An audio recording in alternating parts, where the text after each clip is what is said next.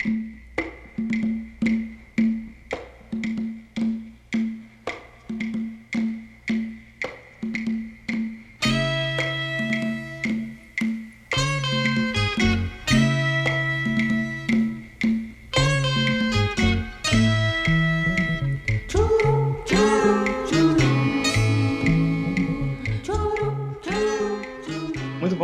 muito boa tarde, muito boa noite, muito boa madrugada para quem é de madrugada, começando mais um episódio do Cinema em Transe. Estou com ele, sempre ele, Gabriel Matavel, manda seu salve para a rapaziada. Salve rapaziada, um dos episódios que a gente vai fazer tomando café, né? Já que a gente começa falando de café, é isso aí, vambora. É isso aí. É acompanhado da gente, já estamos um tempo sem lançar, mas estamos voltando, estamos voltando com temporadas em breve. Fique ligado nas nossas redes sociais, no nosso Spotify e outras redes de áudio. Tem vindo novidades boas por aí. É, hoje com a gente, Laila Foster. Laila, manda seu bom dia, boa tarde, boa noite, boa madrugada, pessoal. Bom dia, geral. Boa tarde, boa noite. É muito legal estar aqui com vocês, tomando um cafezinho, animada para essa conversa. Logo de, logo de manhã para gente, mas para quem está escutando, fiquem certo. É isso aí, aproveitar as belezas do sol matinal e falar de cinema. É, e antes de falar de cinema, vou começar um pouco sobre, sobre sua formação, Ayla. Você é, começou o curso de comunicação, foi para filosofia, acabou terminando filosofia e voltou, entre aspas, assim, para comunicação. É, para abrir a conversa, assim, é, o que, você traz da filosofia para cá? Porque algumas outras pessoas que a gente entrevistou vêm do jornalismo, vêm da antropologia, vêm das ciências sociais. A filosofia no cinema, tirando Deleuze e, e talvez um pouco de, de Zizek, né, que são, filósofos, têm uma, algumas contribuições para o cinema, é, o que, que da sua prática você traz da, da, da sua formação em, em filosofia?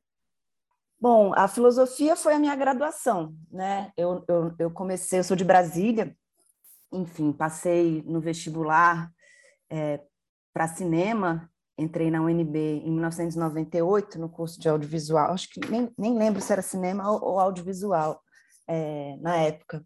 É, fiz dois anos em Brasília, mas eu sempre tive muito essa, esse desejo de ir para São Paulo, né?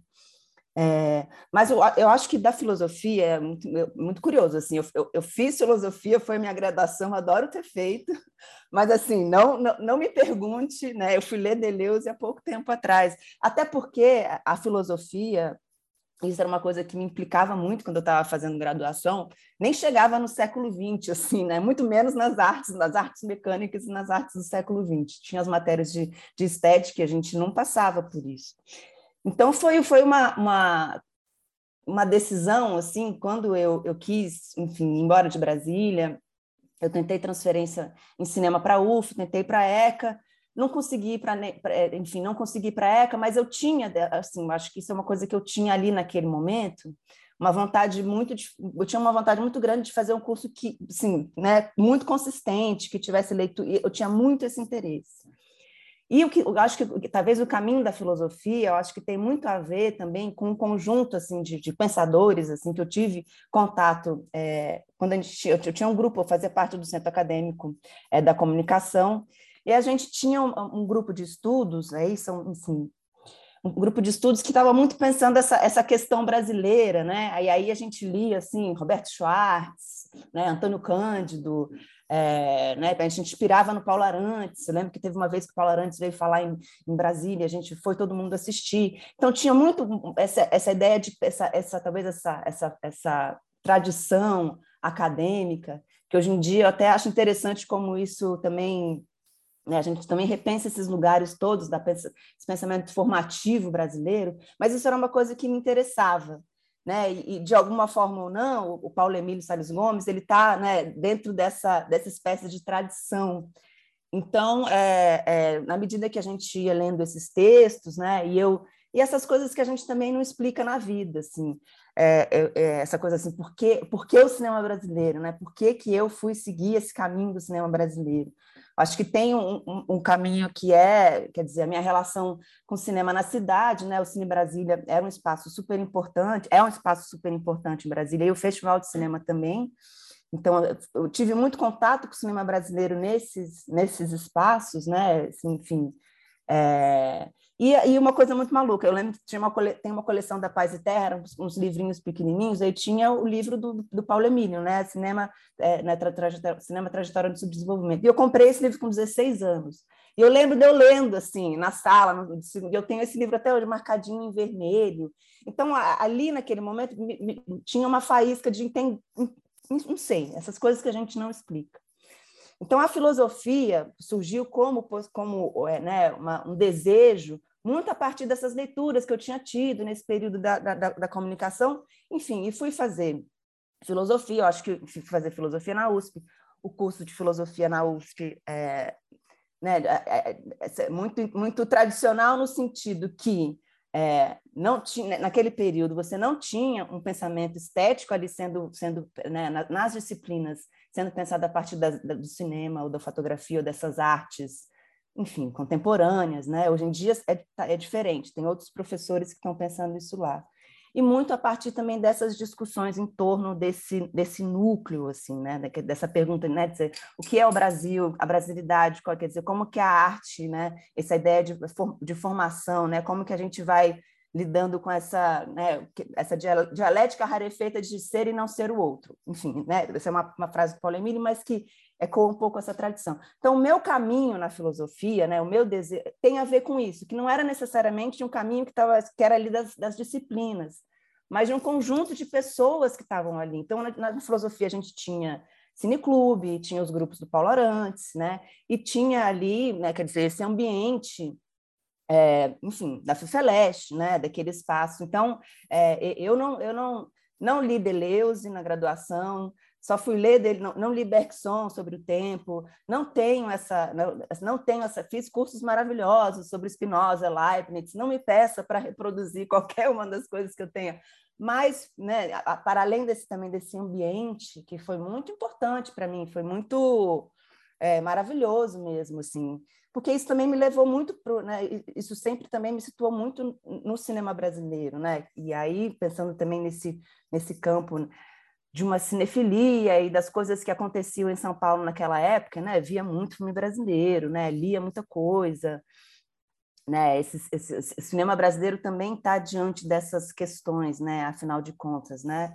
É, mas, mas a filosofia, a filosofia tem esse lugar, acho que como esse, espécie de campo de sociabilidade, é, de interesses compartilhados com uma turma muito grande de pessoas, assim, e talvez, as, talvez também uma certa é, disciplina de pensamento, assim, né? Quer dizer, a, a filosofia, é, o curso, né, me ensinou muito a ler e escrever. e, e, e né, talvez se eu tivesse passado na UF, eu tivesse virado, sei lá, montador. Meu desejo quando eu era jovem era, era ser montadora mas fiz filosofia e, e, e, e, o meu caminho, né? As pessoas me perguntam muito, ah, o que, que você faz? Eu falo, ah, eu trabalho com cinema. Ah, você dirige? Eu falo, não, não dirijo, né? Eu faço pesquisa, eu, eu escrevo, eu, eu, faço milhares de coisas, mas eu não estou nesse lugar.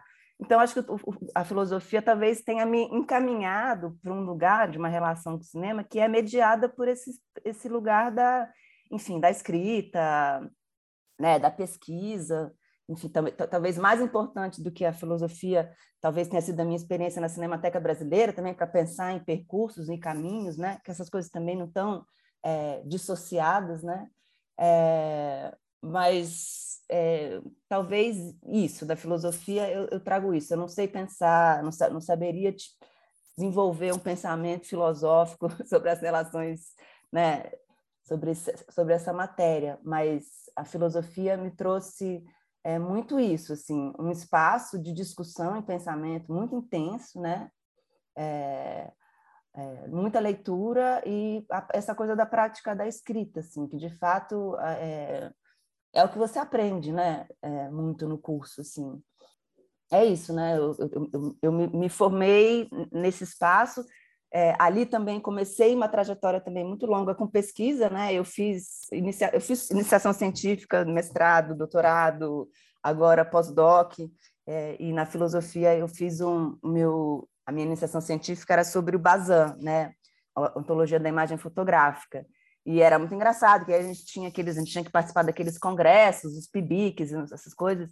E aí eu lembro que os professores, ah, isso aqui até estuda cinema, né? Que era assim, essa espécie de, nossa, olha como a filosofia é maravilhosa, tem até gente que estuda cinema. É, mas era mais ou menos por aí, né? A, a, a filosofia foi uma, né, um, um desvio, não foi nem um desvio, porque eu não vejo como um desvio, né? Mas, mas sempre foi o cinema, né? Sempre foi o, o, o, o cinema. No período que eu estava ali na filosofia também estava muito mergulhada nisso, assim. Legal. É, antes de ir para a abertura e puxar um, outra coisa, eu quero puxar um gancho assim de uma coisa que me veio aqui agora. Você falou que é da turma de 98 é, a primeira turma de turma quando você começou o cinema, né? E sempre você falou muito de brasilidades, assim, de entender o Brasil, de entender o cinema brasileiro. Isso me, me toma um pouco é, um período de período um pouco prematuro, assim, não necessariamente prematuro, mas assim, um, começo do que a gente entende hoje como retomada do cinema brasileiro. É, a partir muito dessa perspectiva de brasilidade, de tomar o Brasil e tal. E aí, pensando hoje na, na minha formação, considerando que eu, eu formei ano passado, Gabriel está no curso, pode falar mais um caso também, é, eu, eu não sinto que essa discussão de brasilidade ela é tão vigente mais hoje em dia, assim, de pensar um cinema brasileiro, de pensar algumas coisas que, que formam, assim, e, não sei, às vezes quando, quando vem isso, ele vem mediado, é, muitas das vezes de capital estrangeiro, assim, é um filme brasileiro que está mediado por, por uma produção de fora, um filme brasileiro que, que é, é da Netflix e isso está permeando as nossas discussões. Assim, não sei se, se você consegue ver essa uma certa diferença assim nesses anos nas próprias discussões de cinema, de um cinema pelo que você falou que era mais apegado à brasilidade e um cinema que eu vejo hoje na, nas discussões das universidades falando propriamente, unicamente assim da, da minha experiência na faculdade que é atrelado a uma certa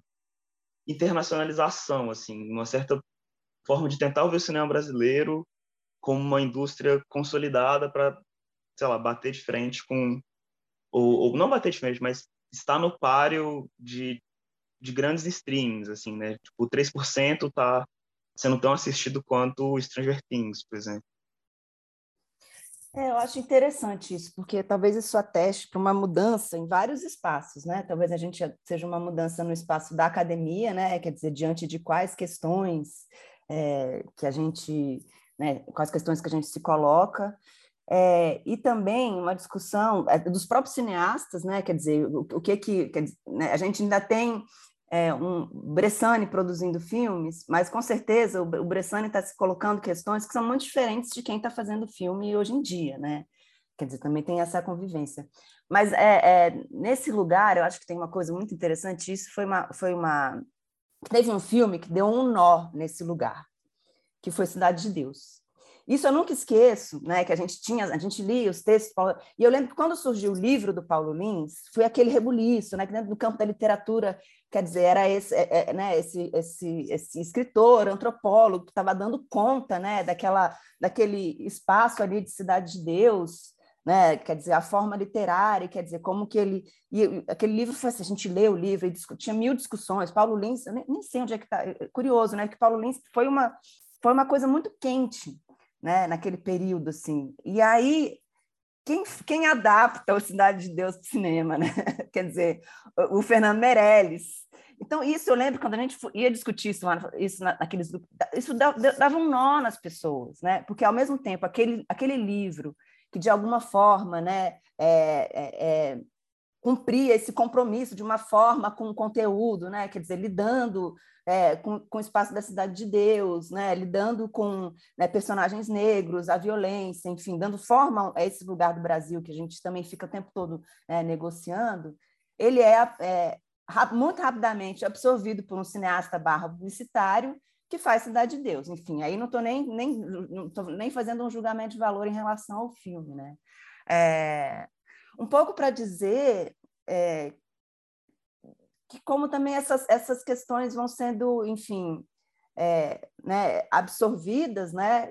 Quer dizer, essa pergunta é pelo que é o Brasil e como que a gente também nesse percurso a gente vai de certa forma isso que eu acho interessante, porque eu acho que também hoje em dia a gente tem uma produção muito mais rica e muito mais diversa Né? Então, esse, essa mitologia né, é, do, outro, né, é, é porque também essa, essa tradição formativa, né, é, é, é, essa mitologia do outro, é esse lugar de, de né, essa, essa, essa. Não sei se eu estou fazendo sentido, mas quando a gente pensa essa, essa ideia de formação brasileira, no fundo a gente está lidando com como é que, como é que, como é que uma, uma espécie de é, elite né, branca, eurocêntrica, ou, né, ou, ou né, como é que a gente está respondendo essa grande pergunta do fosso social brasileiro, né? que no fundo é isso, né? essa, essa ideia de, de como é que uma, uma coisa rola, né? como é que a realidade tem a ver com isso, com esse fosso social.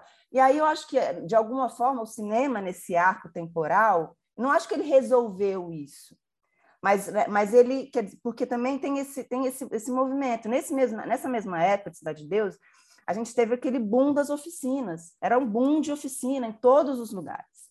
Né? Então, ainda tinha esse gesto de dar a ferramenta ao outro para que o outro possa se expressar essas coisas. Eu acho que isso, esse jogo, um pouco, é, se desfez esse nó, uma espécie de nó, é, né? essa, essa espécie de nó que mistura com culpa, que mistura com né, também esse, esse, esse, esse discurso onguista, né? que, que, que quer dizer, quem, quem retratou isso muito bem foi o Sérgio Bianchi, né? que é, quanto vale, né? Ai, me esqueci quanto vale é por, quanto pesa é porque, desculpa, me esqueci o nome do, do filme do Bianchi, né? Isso era uma discussão ali muito virada dos 90 para os anos 2000, né? Então, aí eu, então eu acho que aí, enfim, tem esse percurso, né? Que aí, de fato, isso se, acho que se deu uma, uma explodida, de certa maneira, né? Quer dizer, porque hoje em dia, enfim, o, o cinema está aí, né? As pessoas estão fazendo filme e, e é isso.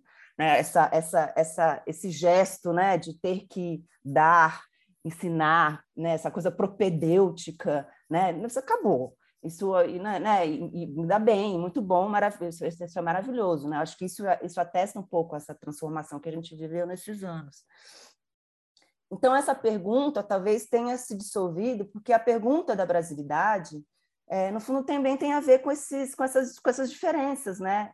Quer dizer, por que, que é tão importante essa autenticidade brasileira, né? Porque no fundo é isso. Quem quem tá, quem quem produzindo e o que tipo de espécie de experiência social eles estavam tentando retratar, né? Agora está rolando uma mostra é, modernismo no cinema que é um pouco pensar o cinema a partir de 1922 é muito interessante. Você você lê o, o Mário um pouquinho do Mário de Andrade, um pouquinho do Oswald, aí você vê o cinema novo, aí você vê o cinema marginal Quer dizer, essas coisas, essas perguntas estão postas de um jeito completamente diferente, assim. Então, acho que talvez essa implosão dessa pergunta do que é o Brasil tem a ver com essa, justamente com essa implosão desse lugar único de onde as representações surgiam, pelo menos nesse espaço dominante, né? Porque as representações sempre tiveram aí. Claro que o cinema mediado por essa máquina, né? Que, enfim, sempre vai ter essa essa né, essa dialética. Você precisa deter o poder sobre alguma uma espécie de meio de produção para conseguir fazer as coisas, né? Mas aí, aí vem outro, esse outro, esse outro, essa outra questão que aí eu não sei se eu sei responder muito, né? Isso que você fala do, é, do 3%, que quer fazer tanto. É, é, eu acho isso, eu acho isso ótimo. É, eu não sei se nesse, nesse jogo, nessa disputa, talvez o 3% vai ser exatamente o que a gente. Eu não sei, eu não assisti, na verdade também tem isso, né? Mas porque aí é, é, é um espaço de negociação, eu fico imaginando, tá? Que se põe, que, que aí é muito louco, né? Sempre vai voltar uma espécie de normatividade da indústria, né? Inclusive para o que é a imagem do Brasil, né? O que se quer, o que se deseja. Isso volta assim lá para os tempos dos caras, assim, é muito como essas coisas é, se repõem. Eu lembro que eu vi uma, eu não consegui ver assim um capítulo inteiro assim da série que eu não, agora eu vou até esquecer eu, até esqueci o nome assim. Mas era uma série que se passava no Brasil é, e era, era uma coisa acho que era uma coisa de bossa nova e aí tinha uma cena que eles iam para era, era uma, uma, série de época que eles iam subiam um morro assim. E parecia que eu estava assim nos anos eu tinha voltado 70 anos na história do cinema e parecia que eu estava num filme dos anos 50 dirigido por um, um gringo, assim, porque era um, uma pessoa tocando um pano, era uma coisa assim, louca, era uma coisa louca. Só que aí eu acho que é, é, é, talvez não seja essa pergunta, talvez não chega, e aí também é um outro é, espaço de negociação. Eu realmente não sei dizer que tipo de. É, Na verdade, tem uma, tem uma entrevista que o Marcelo Caetano deu é, nessa mostra. É, a gente fez um debate, né? Que, enfim, cinema em transição, e o Marcelo, que, enfim, Hit Parade, que chegou, né? É um filme dos, dos, do, chegou, Globoplay, Globoplay? Não, Canal Brasil, mas estava disponível na Globoplay, não é? Como streaming? Acho que é isso. Enfim, quer dizer, ele, ele fala muito também desse, de, de, dessas estruturas de produção desses streamings, assim, é muito interessante ler a entrevista dele, assim, que ele fala de projetos que ele participava, que é isso, tem chega um telefone lá de cima e fala, tem que fazer isso, tem que mudar aquilo, que é um pouco essa, essa, esse gosto, essa ideia universal do que, que seria, do que, que o Brasil teria que representar, assim, não sei dizer. Mas o que eu, o que eu, o que eu, o que eu, o que eu percebo também, que aí, mesmo se a gente for pensar, a gente, essa pergunta sobre o que é o, o Brasil, né? como é que é isso, acho que essas, essa, essa pergunta implodiu um pouco, assim, porque né, a gente pensa o cinema, aí pensando talvez mais no cinema que passa por Tiradentes, não passando pelos streams, né? É, acho que você tem uma riqueza muito grande, assim, de respostas ou de perguntas em relação ao que, que é isso, assim, sabe? desde o do Marcos Curvelo, que, que, enfim, que eu acho que tem uma coisa muito incisiva, né, de pensar também é, o, o, nosso campo, né, também, eu acho isso eu acho muito maravilhoso, assim, de como ele também vai pensar esse lugar do, do cineasta até a Sucena, né, que esse filme né, de, de um, que, que, constrói uma temporalidade, então, né, muito específica para olhar aquela mulher que ele filma naquele espaço. É, então, talvez, né, por conta dessa sei lá, essa mudança na, no, nos meios de produção, né? Que isso permitiu, de fato, que mais gente fizesse filme que as outras... Não sei se fez sentido o que eu falei, Renan. Tá.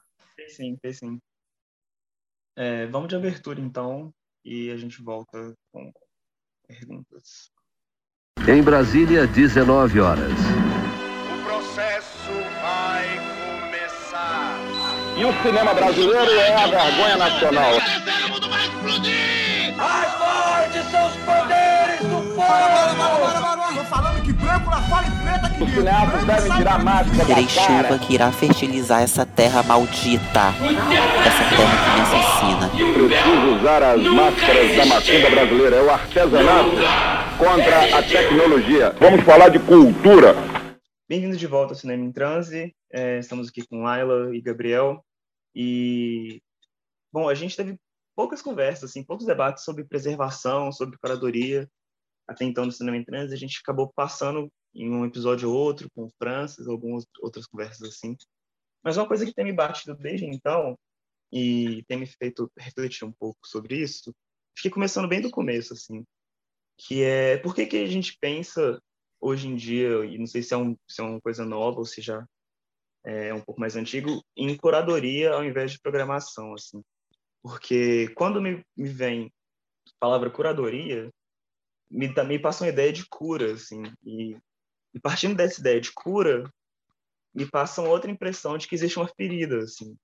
Então, é, talvez seja uma pergunta até um pouco complexa demais, assim, mas é, primeiro pensar por que, que a gente gerou essa chave, ou não, é, não sei se, se em todos os espaços essa chave é gerada da, da programação para curadoria, e isso é um, isso é um devaneio real, assim, digamos, de que é, é um processo de cura e que existe uma enfermidade, existe uma ferida aberta e que precisa ser, ser saturada. Bom, é, é, eu tenho pensado muito, né, porque a gente pensa sobre, sobre o próprio, a gente reflete sobre o próprio trabalho e já são, enfim, já são acho que sete anos é, do trabalho em Tiradentes, né, que foi, quer dizer, o, o trabalho que me colocou é, nesse lugar.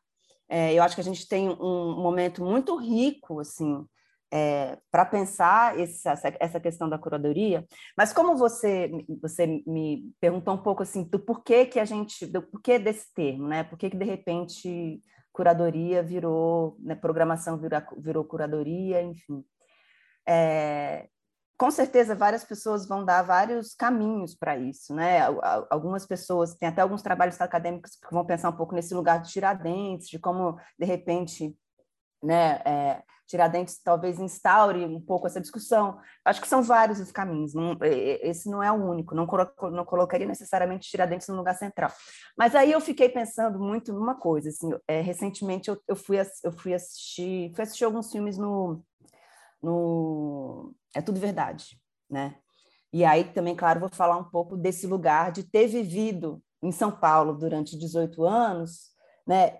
E aí um pouco para pensar também essas diferenças, porque o, eu, eu não acho que tem que ser curadoria ou programação, não acho de forma alguma, né? Mas aí tem uma coisa muito, muito louca, assim, porque quando eu vejo É Tudo Verdade, eu entendo a diferença entre curadoria e programação. É, né, quando eu vejo o, o, Festival de Curtas, eu entendo um pouco uma, como que alguns festivais surgiram em, em, de, forma diferente do que, é, é, por exemplo, o É Tudo Verdade ou é, o, o, Festival de Curtas, né? É, porque se, se, a gente pode pensar a curadoria como cura, é, nesse campo da, das artes, né, das, das, artes e também no campo da preservação, a curadoria tem muito a ver com uma ideia de, de organização e cuidado, né? Também. É, mas também tem essa ideia, talvez, da curadoria como, essa, como uma impressão de um olhar, né? Em que sentido que né, essa figura, né, você também instaura um olhar a partir do qual é, é, a, a, a, uma, uma, uma mostra é construída, um festival é construído. É, eu não vejo isso, por exemplo, não é tudo. Eu não vejo por, por, mais que eu entenda, por mais que inclusive eu acho que é tudo verdade, é quase igual todo ano, assim, né? Mas tem é um nicho muito específico de um tipo muito específico de documentário, né? Não, não se pleiteia ali a impressão de um olhar, né? Então acho que primeiro acho que tem tem esse, esse uma espécie de, de, se instaura um campo em que é, esse olhar ou essa organização assume uma certa primazia, né?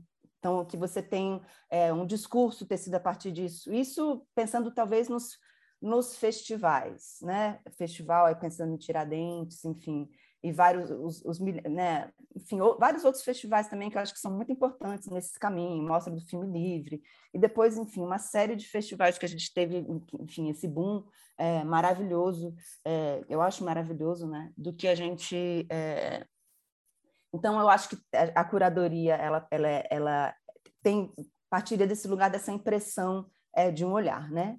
É, em que medida que eu acho que a, que a, que a curadoria pode ser entendida como cura?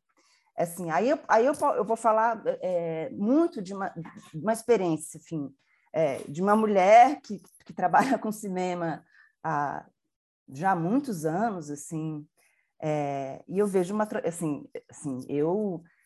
O mundo do cinema que eu vivi há 20 anos atrás é muito diferente, muito diferente do mundo do cinema que eu vivo hoje, assim.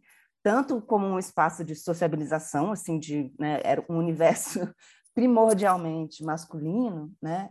E quanto é, é, é um, um, um, uma, né? Eu acho que o que eu sentia ali quando eu era nova, enfim, convivia com, com aquela cinefilia toda, aquela, aquele povo todo lá de São Paulo, mas existia assim essa, essa espécie de assim de um, de um déficit libidinal assim, né? Quer dizer, quer dizer, porque eu, eu assim, eu, eu a cinefilia, a gente pode pensar a cinefilia, pode pensar um monte de coisa, mas assim, é, eu, eu, eu para mim, assim, eu não, não tem como eu abrir mão do cinema como um lugar que me ensina. Assim, a gente aprender, a gente aprende coisas no cinema, entendeu?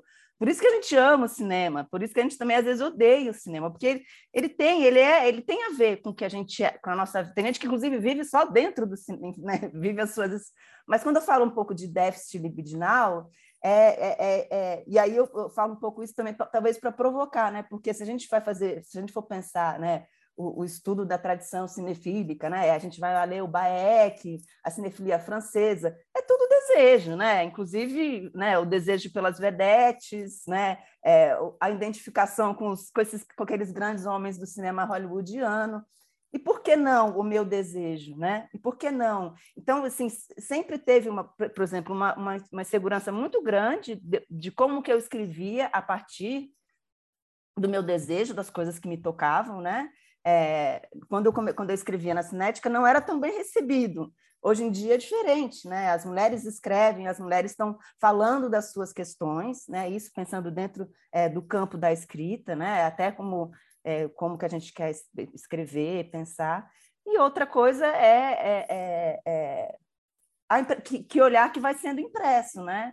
É um lugar de a curadoria a gente pode pensar é poder, é óbvio que é poder, não vou não vou negar que é poder, é trabalho, é, é muito trabalho, é, também é muito trabalho, né? A gente, a gente vê muita coisa, a gente se dedica muito, mas invariavelmente é isso também, é essa impressão do olhar que também tem uma mediação por esse, todo o desejo é histórico também, né? Então, é, é, ele é cura, é, a curadoria atualmente, ela é cura no sentido que ela dá a ver, ela, ela, ela dá espaço, ela cria condições para que mulheres troquem as suas ideias, as mulheres das, as mais, né, não estou universalizando esse lugar, né? Mas que a gente consiga ver, ver coisas que nos tocam também, né? As coisas que problematizam, as coisas que nos deslocam e não só um, um, um desejo dando conta disso tudo, assim. Então, é, é, eu acho que ele é, ele é para mim, ele é muito cura nesse lugar, assim, num espaço de reconhecimento, num espaço de, de eu quero ver filmes de mulheres, quero ver, assim, no, no, que eles têm de né, contraditório, no que eles têm de potente, e eu acho que a gente, a gente caminhou, é, é, a gente caminhou, isso é, isso é fato. A outra questão é como que a gente faz essa demanda para o cinema quando é uma demanda de cura do mundo, né? Também, é, também não acho que o, que, a, que o espaço da curadoria vai dar conta de resolver né, esse, esse porque sim, a gente tem uma abertura de espaços, né, de, de filmes compartilhados, de pensamento. Eu acho assim, o mundo que eu vivo hoje em dia é muito diferente do mundo que eu vivia há 20 anos atrás tanto em termos de, de produção acadêmica, de, né, de, do que está sendo produzido em termos de, de, de pensamento, de, de curadoria, é, de troca de ideia, é, é, assim, é, outro, é outra coisa. Eu acho isso assim, maravilhoso. Agora, o cinema vai resolver tudo? Não vai, né? O cinema não vai resolver tudo. Né? O, o cinema, o, o meio do cinema ainda é um meio do cinema machista, né? A, a, o meio do cinema ainda é um meio de cinema em que as mulheres têm que lutar muito arduamente por espaços de poder, né? É, o lugar do cinema é um lugar que as mulheres têm que trabalhar dez vezes mais para serem reconhecidas por coisas que, né? Então, assim, nesse sentido não cura, né? Nesse sentido não, ele não vai resolver. É, é, então, assim, eu vejo muita mudança, mas eu também vejo ainda muito, muito desafio, assim, né? É, então, tem muita coisa para curar no cinema não, não, não, não, quer dizer não dá conta de tudo mas eu, eu, eu, a gente fica entre entre uma enfim.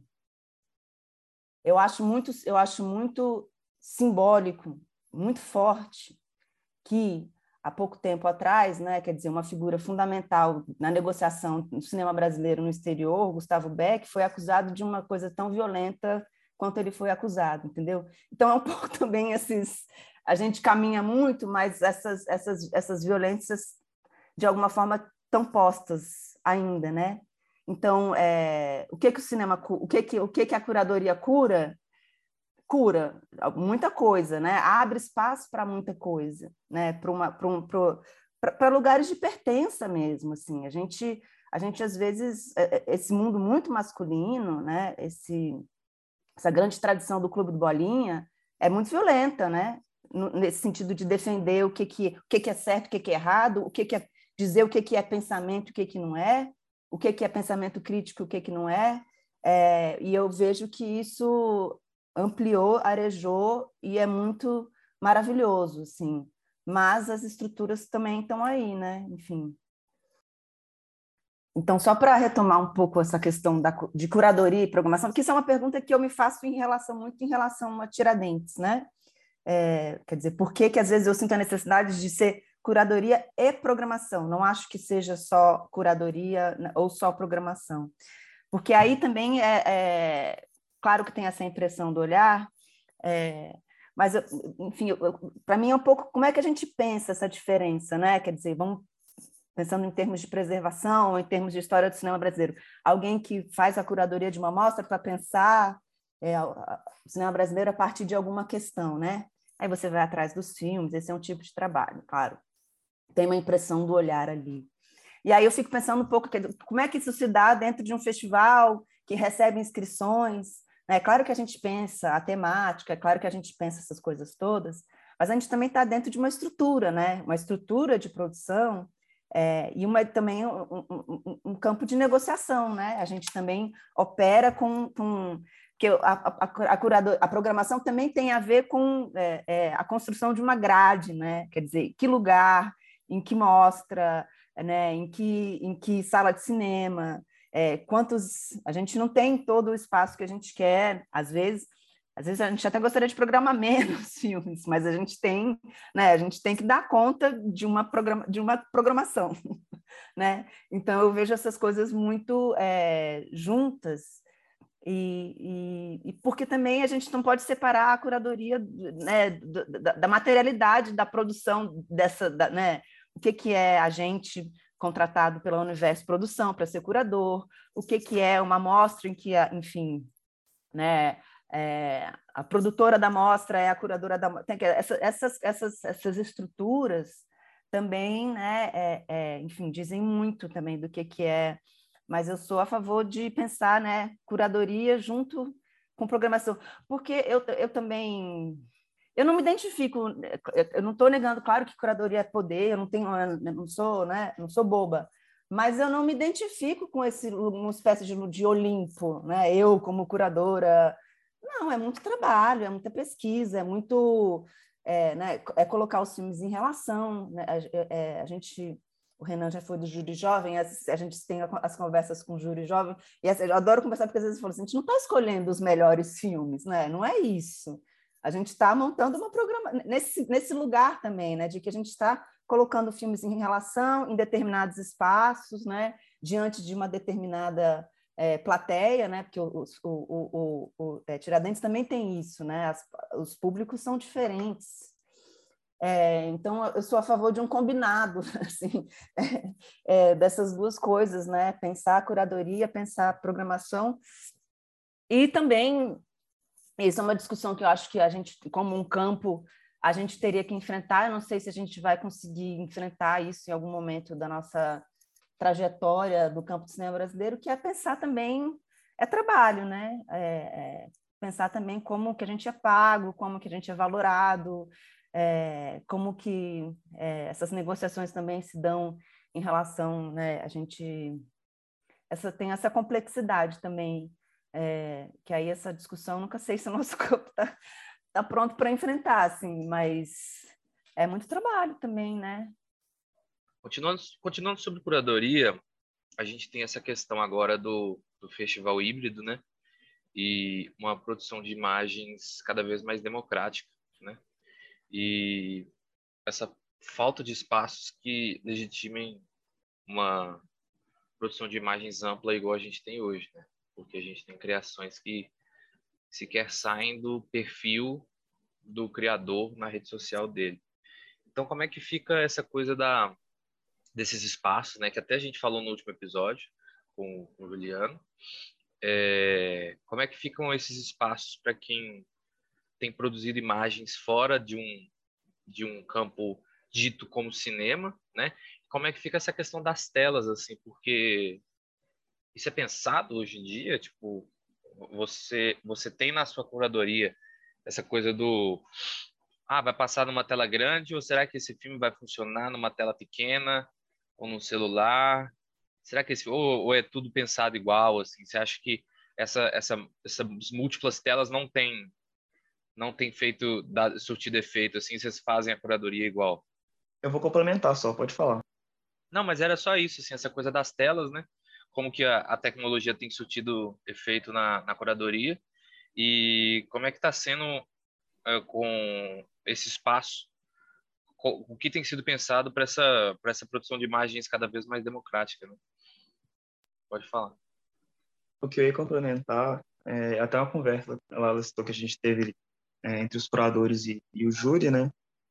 Que, bom, enfim, não vou falar o nome, nome do filme, mas eu lembro que você comentou meio por alto, assim, que um filme você imaginou que funcionaria muito bem na tenda, de que teria uma, uma dinâmica muito interessante ali, e que às vezes no online ele, ele não morre um pouco, mas assim, você não consegue ter a mesma experiência que você tem é, na sala de cinema. Foi uma discussão que a gente teve especificamente sobre esse filme no júri também. Então, é, estendendo um pouco a pergunta, complementando assim, seria nesse sentido, tipo, com a volta dos, dos festivais é, presenciais e partindo de um, de um imaginando, né, que daqui para frente os festivais devem partir em regime híbrido, tendo ou a sua mostra inteira online ou parte dela, é, para a curadoria, assim, vocês ainda vocês fazem essa divisão de é, vamos pensar como funcionam os dois espaços, ou a gente vai só pensar na sala de cinema e a galera que está em casa que se vira para ver. Eu acho que com, eu acho que com certeza são é, é, é, pensar esses espaços de forma diferente, mas assim, a questão foi porque que a gente foi pego muito de surpresa, né? Primeiro que é o primeiro festival que foi online, a gente já tinha fechado a curadoria, entendeu? Nunca, nunca surgiu um, nesse, nessa, nesse período pandêmico, em nenhum momento a gente falou assim, ó, a gente precisa programar uma online e precisa programar uma presencial. Foi sempre uma, uma presencial que se transformou online pelas contingências, né? É, a, gente, tá, a gente ainda não, talvez a, talvez a partir de agora, né, que a, a, assumidamente a gente vai entender que é híbrido, Aí talvez assim, sim, é isso. Para esse espaço a gente programa isso, para aquele outro espaço a gente programa aquilo. É, é, é claro que eu acho que são é, espaços diferentes e podem ser pensados. Eu, porque aí também é isso, né? Como é que a gente vai pensar esse, esse lugar do online? É, por isso que é interessante também pensar esse lugar de curadoria, né? Porque aí não é só é, o filme, mas a forma de ver. Né? Aí, aí eu acho que é um pouco o desafio de agora, assim, como é que a gente vai criar é, formas de ver é, nesse, nesse ambiente online em que o público é uma abstração, né? Porque essa que é, esse que é um pouco também o, o desafio, né? Como é que você lida com o público como abstração? Né? Aí a, a programação vai, vai passar por uma coisa de design, de programação, que aí quer dizer, talvez o, programador do festival online tenha que ser um, um, um, programador mesmo, assim, um cara que pensa o design e a, e a, né, porque também tem isso, né? O que eu senti mais nesse desafio do online é como que você monta a sessão. Teve, teve, teve modos que a gente montou sessão, aí quando vai para online os, os filmes ficam separados, um em cada Aí, poxa, né? Porque aí os filmes também são filmes pensados em relação, um depois do outro. Então não é mais um filme depois do outro, porque a pessoa vai sentar lá e vai ver dois filmes naquela sessão. Então, aí talvez você pensar esse, esse lugar do online vai passar por esse outro lugar, que é design gráfico, que é programa, né? como é que você bota o link do filme, que tipo de informação você coloca junto, hiperter, enfim, não sei. E aí isso a gente não, de fato, a gente não, não pelo menos onde eu estou trabalhando, a gente não tem, né, essa, né, a gente não faz isso. Mas é, são espaços diferentes. É, com certeza, tem filmes que entram em determinados lugares porque a gente está pensando no público, né? Que tipo de reação o público pode ter, que tipo de filme que a gente acha que, que seria legal né, mobilizar. É, mas aí eu acho que fica esse grande desafio para o online, que eu acho que é um, é um pensamento de pensar as plataformas, né? Porque aí é, é, é interessante, né? Porque aí é, é mais pensar o meio do que pensar é, de fato esse eu não sei porque é uma grande abstração a gente não sabe porque assim é, é, é a, a, a, grande coisa da experiência de curadoria é, é a conversa depois do filme, né? É a reação depois do filme. E quando essas, essas coisas não vão acontecer, né? É, então, a gente ainda vai caminhar em relação a isso, porque a, também as, os festivais foram pegos muito de surpresa, e muitos festivais tiveram o quê? Vai botar onde? No, como é que é? Em Sansei? Vai botar no... Vai ter um site próprio, vai ter né? É, isso é muito desafiador e gera outros custos, outras, né, outros profissionais envolvidos, mas eu acho que são espaços é, é, diferentes. É, se a, a, gente nunca partiu de um lugar de programar uma amostra só online, né? Sempre ou a gente já tinha programado e aí veio a pandemia, ou a gente tinha programado também para o presencial e veio de novo o, né, a necessidade do, de Tiradentes não ser mais presencial, então talvez a gente nunca tenha se visto diante desse desafio de, de fato, ó, a gente vai programar só para online, ou a gente vai programar uma coisa só para online. Talvez isso, é, talvez o, o, grande barato dos festivais agora esteja nisso, né, o diferencial, né, como é que os festivais talvez vão, vão, vão se repensar, talvez passe por esse meio, esse meio do caminho que são as plataformas, né?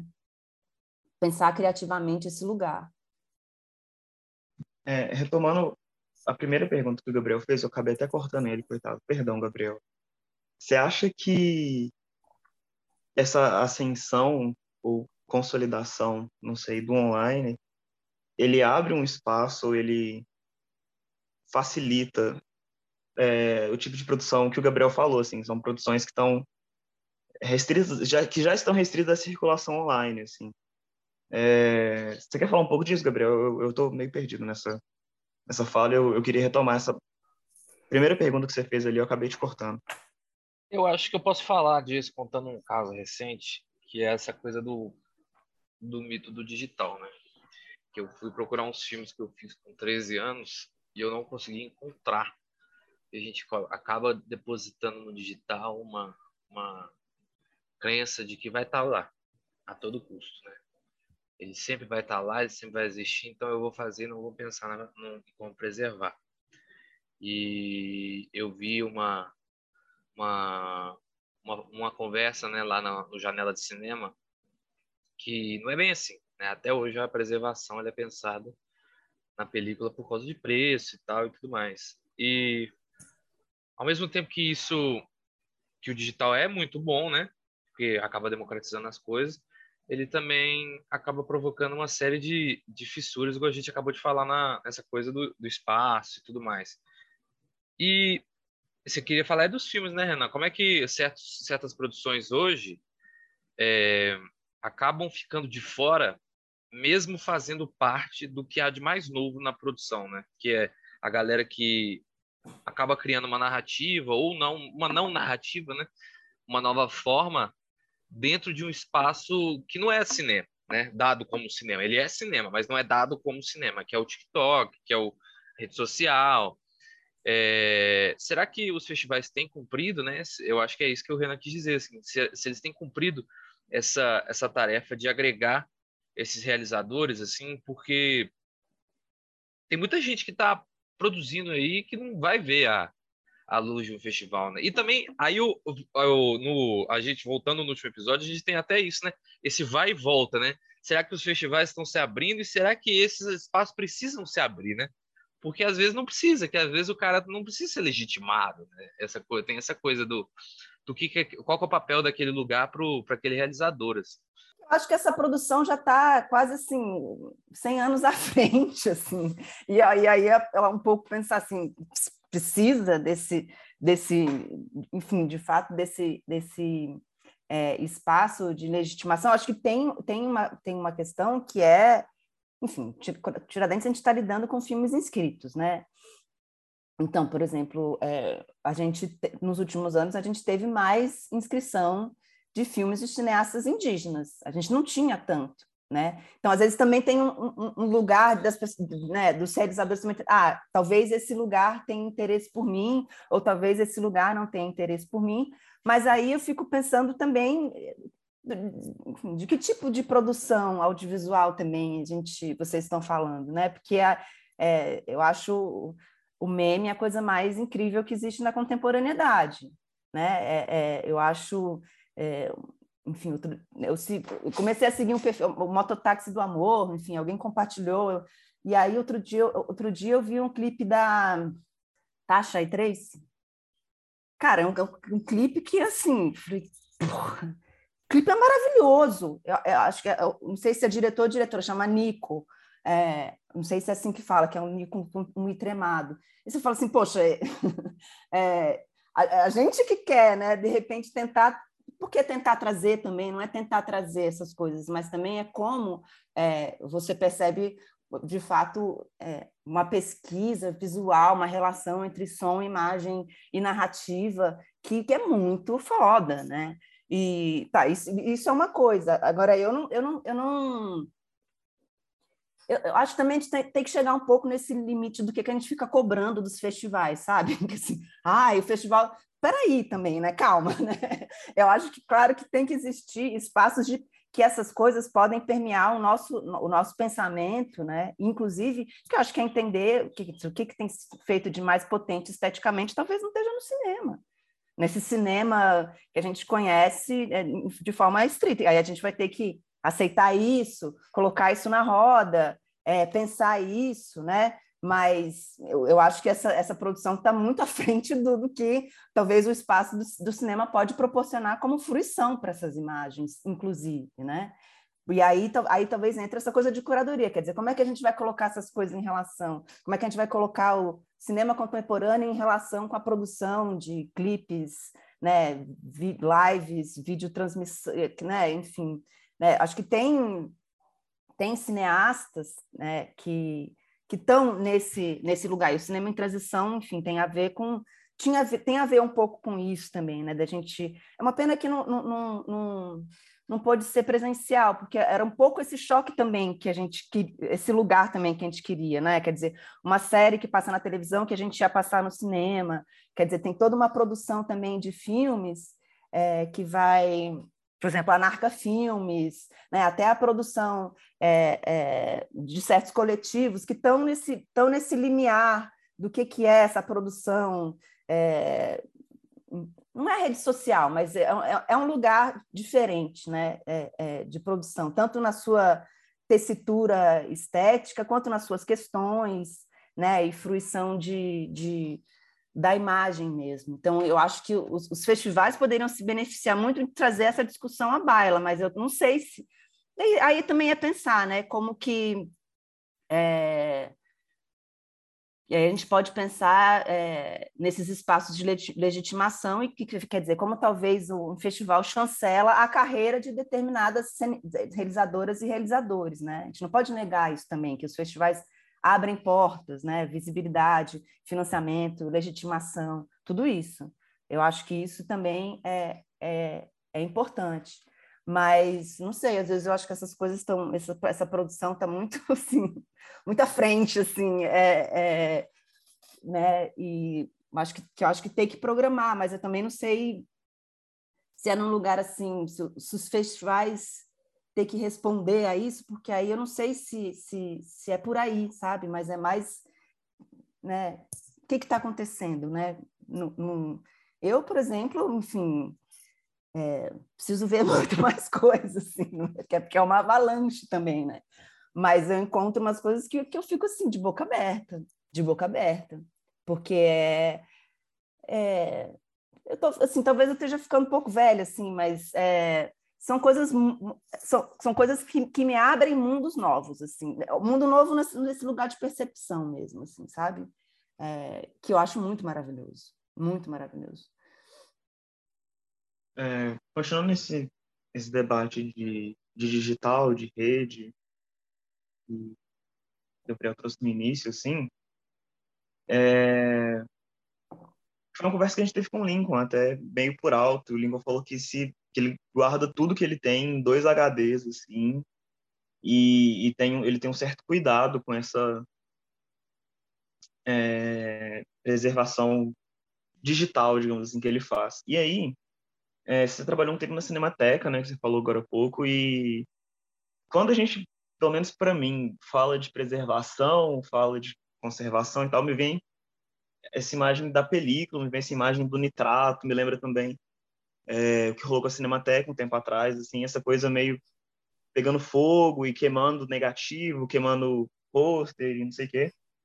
Só que eu, eu vejo, eu, eu acho assim que a gente tem falado pouco sobre, sobre preservação digital. E pensando que as redes sociais elas podem acabar, assim. Eu mesmo tenho muita coisa salva, muita foto antiga e vez ou outra até mando pro, pro Matavel, para um, outra galera, um grupo nosso, tipo assim, post meu de 2013, post meu de 2012, assim. E é uma certa memória, assim, é tosco, é ruim, e, tipo, eu levo às vezes como meio que um documento histórico, não só de uma outra pessoa, digamos assim, né, de um Renan de muitos anos atrás, mas como um, uma forma de produção de memes, né? Você falou do meme também, que era distribuído na época. E aí, é... o Facebook pode acabar a qualquer momento, assim. Tal qual foi o Orkut, tal qual foi o MSN, e todas as fotos que eu tinha no Orkut também, parte da minha infância ali. E não sei, eu fico pensando se às vezes a gente está confiando demais, ou se é uma discussão que, às vezes, que, chega, que chegou, ou que permeia espaços de preservação, que é preservação digital mesmo, assim, a gente coloca muita coisa no YouTube, muita coisa no Vimeo, e, sei lá, amanhã alguém pode comprar o Vimeo e falar, ah, cansei, tipo assim, a partir de agora você tem que pagar 30 reais por mês para ter acesso a esses vídeos aqui. E, tipo, muita gente não vai ter condição de pagar 30 reais por mês, ou, ou pode acabar, que nem o Orkut, assim, não, não existe mais a gente perder todos os arquivos que estão ali. Dentro do campo da preservação, você vai, enfim, vai ter uma discussão muito intensa, né? Quer dizer, os, os novos desafios impostos pela preservação. É, que, tem, tem uma, uma definição que eu acho muito boa dentro desse campo, que é a ideia de conservação é, passiva e conservação ativa. Na película, é esse conceito de conservação passiva, no sentido de que se você coloca uma película numa situação ideal de temperatura e umidade, né? Quer dizer, um filme guardado nessa condição ideal, película, ele dura, a gente tem comprovação, né? A gente tem filmes de 1898, eles duram, vão durando, né? Se eles tiverem essa coisa controlada. No, no digital é, é o que a gente chama de conservação ativa, que é essa necessidade constante de migração, né? Quer dizer, isso, isso pensando dentro do universo da arquivística audiovisual, né? o que os arquivos de ponta fazem, né? Então, eles têm um planejamento de migração a cada. Isso dentro do universo da. Agora, e no universo de no... nós, réis mortais, num país subdesenvolvido, que não tem cinemateca, que não tem dinheiro, que memória é lixo, né? que queima Museu Nacional, que deixa a cinemateca do jeito que está, que não tem arquivo em todos os, em todos os estados do país. E aí também, é, né, quer dizer, Gabriel falou disso, então você comentou isso de que né, o, o, o Lincoln guarda os filmes em dois HDs. É, no sentido estrito da, da, da conservação, isso não é, né? Não, não, está garantido, né? A ideia, tudo bem, mas é isso, né? Os cineastas têm essa consciência? Não, não tem, né? É, mas que bom, faça isso, né? Guarde no HD ali, no, né? Bota na nuvem, isso é uma coisa. É, mas, em, em termos assim. É... Porque o que eu acho que o digital, que, que, que, ele, que, que ele causa, né? Enfim, tem essa explosão, essa democratização. Só que, no fundo, é uma mudança muito radical nas práticas de memória, né? Porque essa que é a questão. A gente tinha essa, essa, essa, essa memória, o século XX foi o século da memória mediada por objetos, né? A fotografia, a foto, o filme que você encontra numa gaveta. É, agora não, né? Você, o HD não é o filme, o HD não é o filme, né? É, é, né? O pendrive com as fotos não é a foto. É, e aí o que, o, que, o que eu acho, sinceramente, é que até tem aquele texto, né? Eu, curadora manejando efemeridades. É, o que vai ser do, da professora de cinema em 2050. Ela não, ela não vai, ela não vai passar filme dos anos 2000, porque eles não vão existir. É simples, gente. Não vai ter. É muito simples. Não vai ter, porque mesmo que um cineasta seja muito cuidadoso, isso é muito raro, mas enfim, vamos supor que um cineasta é, é um, dois, né? A gente, a gente não vai ter uma estrutura de preservação que dê conta dessa complexidade de lidar com o digital, né? a gente não vai ter álbum, a gente não vai descobrir né, as fotos, eu não vou descobrir as fotos, minha filha, não sei, uma volta meio imprima algumas fotos. Mas é isso, é uma mudança muito radical no que, no que a gente entende como prática, como essas, essa prática de memória, assim. Então, é, é, eu vejo isso com, com menos angústia, não, não, não, me angustio mais tanto com, com isso, porque, de fato, é, dada a, a complexidade, imagina como é que você preserva um, um Facebook, como, é, como assim, fora a mediação dessas grandes empresas, enfim, né? É, fora, fora, fora essa complexidade dessa indústria, né? E, de fato, se o Instagram acabar, acaba essas coisas todas. Mas aí, pensando no cinema brasileiro, né?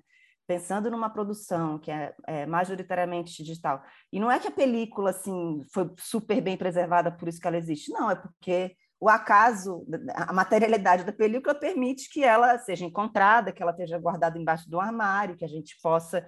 E a gente não vai encontrar os, os HDs do cinema brasileiro jogados em algum lugar, e, ou que a gente vai conseguir ler. Então, a gente tem que entender que a gente, é, né, é, cinema brasileiro contemporâneo é efêmero, né? Eu até brinco no texto e que a gente vai ter que fazer uma, uma história oral do cinema brasileiro, né? Que a gente vai ter que começar é, é, a registrar oralmente, quem escrever, é, descrever um filme. Quando a gente for dar aula em 2040, eu vou descrever o filme que eu assisti em Tiradentes no, no ano de 2020, por exemplo. É, mas a gente não sabe, a gente não sabe, né? Porque também é, se a gente pensando que a história do cinema e do audiovisual é, é uma história de uma indústria, né? Que não está pensando, não está pensando nisso, né? Ela está pensando em, em, desenvolvendo para ir repondo, para ir barateando, para ir mudando, para ir, né? E, e, e, a indústria não vai, não vai, não está preocupada com isso, né? Tem uma dimensão de é, de efemeridade assim nisso que a gente vive em relação, né? Então é,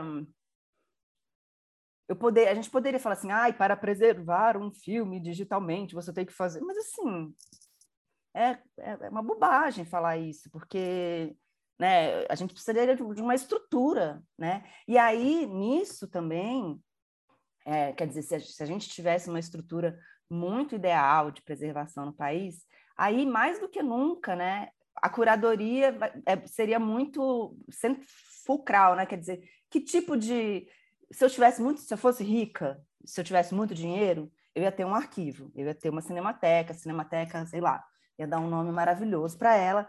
E aí, né, aí eu ia entender que eu preciso preservar. Então eu ia fazer a cada ano, né, a gente ia escolher uma série de pessoas e a gente fala assim, quais filmes que a gente vai colocar dentro do nosso acervo, dentro de uma estrutura de, de conservação digital, mas são escolhas, né? Seriam que ser escolhas. Né? É, e a, a, outra questão é, porque eu também eu trabalho nessa coisa de preservação, é muito louco, né? Essa experiência na Cinemateca, enfim, esse trabalho como pesquisadora, né? Que também são os discursos, os discursos historiográficos e os discursos sobre o cinema e os discursos sobre cada tempo, né? É, o que que daria conta do nosso tempo? Será que seria o cinema brasileiro? Ou será que seriam é, né, o vídeo daquele deputado escroto rasgando a, a, a, né, a placa da Marielle, ou as imagens das manifestações né, é, né, pró-democracia no nosso tempo, o que, que também responderia pelo nosso tempo? O que, que daria conta do nosso tempo? Então, tem uma complexidade muito grande nisso, que é o que, que vai chegar em 2050? Eu, honestamente, acho que muito pouco, ou quase nada. E tudo bem, né? É, a humanidade é assim. A gente viveu até a gente não, né? Porque a gente não era vivo, mas a humanidade viveu né, até o século final do século né, 19 sem fotografia e cinema. É, então vamos assim, o século 20 foi o século do, dos souvenirs. Não temos mais souvenirs porque essa mediação da imagem por um objeto não tem mais, né? Então, é um pouco isso, não sei, um pouco também, né, chamar um pouco para essa resposta para quem tem filme, né? Eu conheço, enfim, alguns produtores que tomam, tomam conta muito bem dos seus filmes, né? Mas tem uma limitação para isso também. Há quanto, te quanto tempo você também consegue ir cuidando, né? Que bom que tem alguns realizadores e produtores, algumas produtoras que fazem isso. Não acho que são todas, e tem uma coisa de condição material mesmo, né? De como é que você se organiza para migrar, pra, né? Enfim, é uma complexidade enorme. Assim.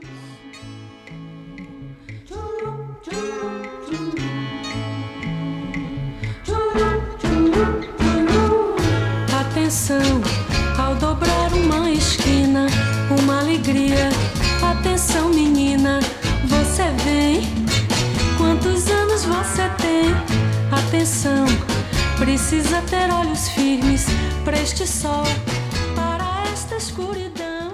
Atenção. É, seguindo, eu dei uma olhada nos filmes que o Brasil tem de mais antigos, né? E eu percebi que assim a gente está bem posicionado na preservação Que eu acho engraçado que, que, claro, a gente tem que olhar uma equivalência, né? Com comparação a quê? Mas, assim, como posição de país latino-americano, é, não sendo um polo de produção em comparação aos outros países, a gente eu acho que só tem um filme de 1890, que é um dos filmes do Segredo, e depois a gente só vai ter filme em 1916, assim, eu não encontro filmes desse meio termo, não. Assim. Tem um filme que é uma colagem de filmes de 1909 a 1916. Então, assim, a gente até que conseguiu encontrar um, o nosso espaço na preservação, mesmo que apesar de tudo, né? Então, como é que fica o, o presente para a Cinemateca, né? o presente com os amigos da Cinemateca, o, essa, essa passagem de administração, é, porque a gente não tem a mínima ideia, sabe? Quem vem de fora, eu vou falar a verdade, quem fala que tem tá mentindo, assim, a gente não tem a mínima ideia, a gente só sabe o que, que acontece depois que aparece no jornal. É, eu não encontro documento, não encontro mais especificações nos lugares. A gente só escuta assim que está com, sob nova direção, né? Como é que fica o presente da Cinemateca, sendo que, a meu ver, né, eu também posso estar super errado, é, a gente está tá bem posicionado e, enfim, como é que está esse futuro, assim? Porque em relação ao passado, eu vejo que a gente está até numa posição positiva, num lugar positivo aí.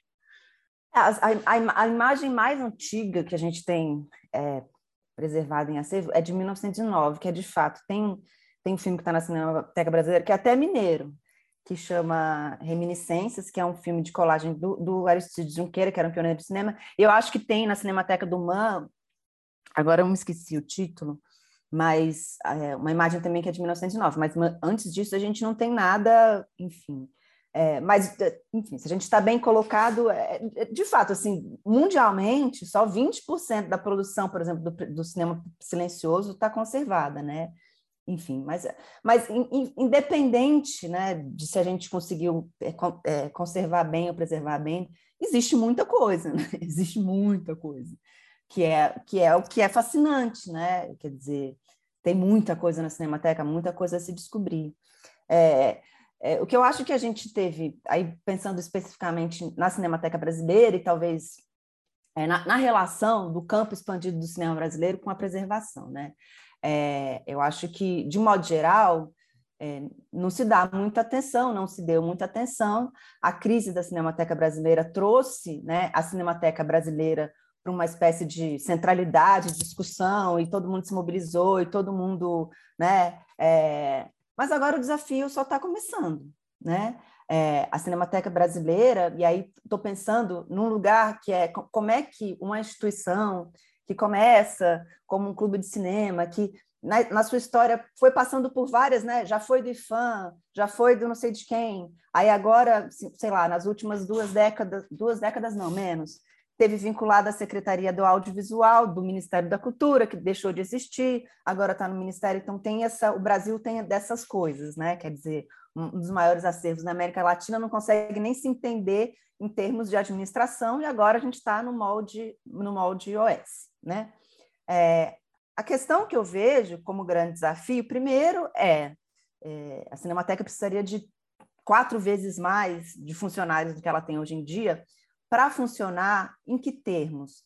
Nos termos que a gente tem que pensar as instituições que estão vinculadas ao governo federal, que tem que ser instituições democráticas em que o acesso tenha que ter uma espécie de. Né, a gente precisa entender como acessar a Cinemateca, a gente precisa ter uma estrutura de como acessar. Quem quer programar o filme tem que ter, ó, para você programar tem que ter isso. Quem quer fazer pesquisa de imagem tem que ter isso, isso. Quem que tem que. Que a gente, a Cinemateca não fez essa transição, né, que talvez tenha sido que a, né, a administração pública vai mudando, né? A gente a gente tem, pelo menos nessas instituições de cultura, um pouco um desejo de que essas estruturas sejam mais é, democráticas.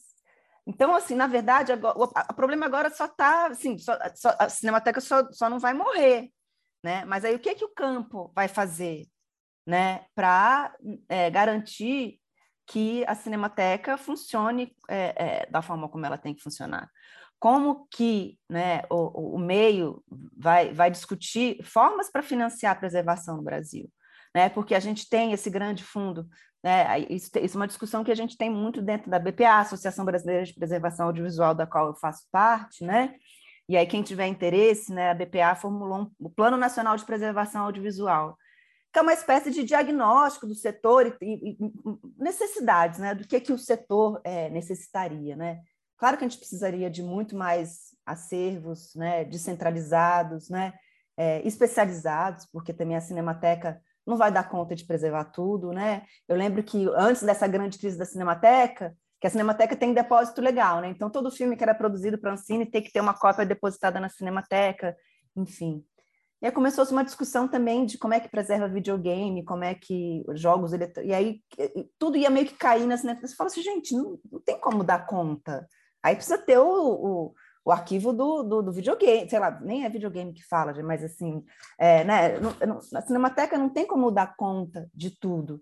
É, mas aí eu, eu, quero ver como que o meio vai reagir agora, que todo mundo se envolveu com a Cinemateca, todo mundo ficou indignado, todo mundo ficou puto. Mas assim, vai continuar a luta a partir de agora? Como é que vai ser? Entendeu? Como, que tipo de pressão que a gente vai fazer? Pressão no sentido não para detonar, para dizer, mas que tipo de pressão que a gente vai fazer para que a Cinemateca, né, né, talvez tenha mais gente trabalhando, mas que, que a Cinemateca consiga estabelecer, né, é, né, alguma, de forma mais, mais evidente ou mais transparente, né, as formas de acesso, as possibilidades que a Cinemateca tem ou não tem, né, quer dizer, agora também né, vai se cobrar por certas coisas, como é que isso, como é que isso vai acontecer? Então, é, eu acho que tem que ter uma pressão nossa para, né, vamos, como é que a gente vai trabalhar isso? E é sempre muito difícil também lidar com isso numa boa, que o campo da preservação é um campo muito magoado, ressentido, né? É, e que é, essa, essas discussões são difíceis. Parece que a gente está indo contra, parece que a gente está detonando. Mas não é, gente. O pesquisador precisa saber se ele pode ter acesso ou não, e não pode ser uma mediação personalista, né? Tem que ser, vai ter uma, né, um, algo explicando como é que a gente vai ter acesso, quais são as possibilidades, enfim, isso é uma outra questão, né? Isso é uma questão. É, é, aí uma outra questão é pensar como é que a gente vai financiar a preservação do país, porque a gente nunca teve assim um plano de um plano de fato, né, que garantisse recursos para essas instituições, né, que são muitas instituições, tem as instituições federais, tem muitas instituições que são vinculadas aos municípios, né? Então você tem uma rede MI, você tem uma série de arquivos públicos que, que, que sofrem de, de, falta de recursos, né? Falta de pessoal. É, mas aí essas questões, né? Quer dizer, como que também essa ideologia industrialista, ela vai pautando tudo, né? Ela vai permeando tudo. Né? O FSA, que é o Fundo de Financiamento do Cinema, né? É, eu lembro que só teve ali quando o Temer, naquela transição é, do, né, depois do golpe, o Temer, então tinha uma teve eles eles eles redigiram um edital, né, que supostamente seria voltado para preservação, mas era um edital de digitalização, enfim, um dos primeiros, eu acho que era o primeiro edital federal que ia ser é, é, direcionado para esse lugar, cheio de problemas, né? Porque ele previa a digitalização, mas a grande dificuldade do edital era o quê? Porque os fundos do FSA, eles são fundos que, é, que prevêem rentabilidade, né? Você não pode ter um financiamento que não prevê. Então, como é que você. Era, meio esquizofrênico, né? Que aí você tinha que assim, escrever, vamos restaurar a obra, enfim, de um cineasta mineiro, não sei, agora eu não estou conseguindo pensar, assim, vamos restaurar a obra do Geraldo Veloso. É, mas, mas aí é isso, tinha que prever rentabilidade. Né? Como é que você prevê? Você vai assim, vamos vender para o stream. Era uma coisa meio esquizofrênica. Mas essa ideia de que é, o fundo FSA, que é, um, que é um fundo grande, né? todo ele está vinculado a essa ideia de. Aí você tem uma taxa muito pequena do que pode ser o que eles chamam de a fundo perdido, né? que é esse, essa coisa que não prevê rentabilidade. Então, é uma discussão é, é, muito complexa, é uma discussão que, enfim, a preservação tinha que estar dentro dessas instâncias, acho que do Conselho Superior de Cinema. Hoje em dia a gente perdeu essa luta, assim, a gente deu 20 passos atrás, né? Se a gente tinha um Conselho Superior de Cinema que estava, enfim, é, constituído com pessoas do meio que daria para conversar, hoje em dia não, né? Mas, é, num certo limite, a gente vai precisar, talvez quando a nossa democracia for reconstituída de certa maneira, né, como é que o campo vai, vai estar disposto a enfrentar essa, essa discussão, né, de como é que a gente vai financiar a preservação no país, porque precisa de, de recurso, né? Precisa de recurso. A gente não pode contar só com a Cinemateca, a gente precisa de novas estruturas, né? É um desafio muito grande e um, e um desejo grande de que a gente, né, como sociedade civil, campo cinematográfico como um todo, né, que a gente consiga olhar para a Cinemateca Brasileira com o um olhar generoso que ela merece, né? Mas também entendendo que a gente precisa, é, as instituições precisam estar mais abertas, dentro das suas limitações, evidentemente, mas, é, né, é, como é que a gente faz para ter acesso à Cinemateca? A gente não vai ter? Como é que vai ser? Em que termos? Né? Né? Então, é, a gente está. O desafio só está recome recomeçando, recomeçando, porque foi uma crise muito dura, muito dura. Né? É, é, é muito triste, assim, muito triste o que aconteceu. É, mas também, também não acho que a gente está assim, que resolveu o problema, não. Só, só deu uma, uma mínima respirada para a gente conseguir retomar as discussões sobre isso. E eu não sei, também não sei que de que forma que a gente pode é, pensar isso, né? Mas meu desejo é que, que a gente consiga, como sociedade civil, pensar em estruturas mais democráticas para a relação com esses acervos. Assim. Vou voltar um pouco, assim. Eu fiquei pensando no que você falou do, do meio que uma história oral do cinema brasileiro, assim, para a gente contar para frente, me lembrou um pouco Fahrenheit 451, assim, né? Porque eu era meio fissurado em ler distopia e mais o acho que é, me veio mais na cabeça o filme do que o livro, assim, o filme do Truffaut.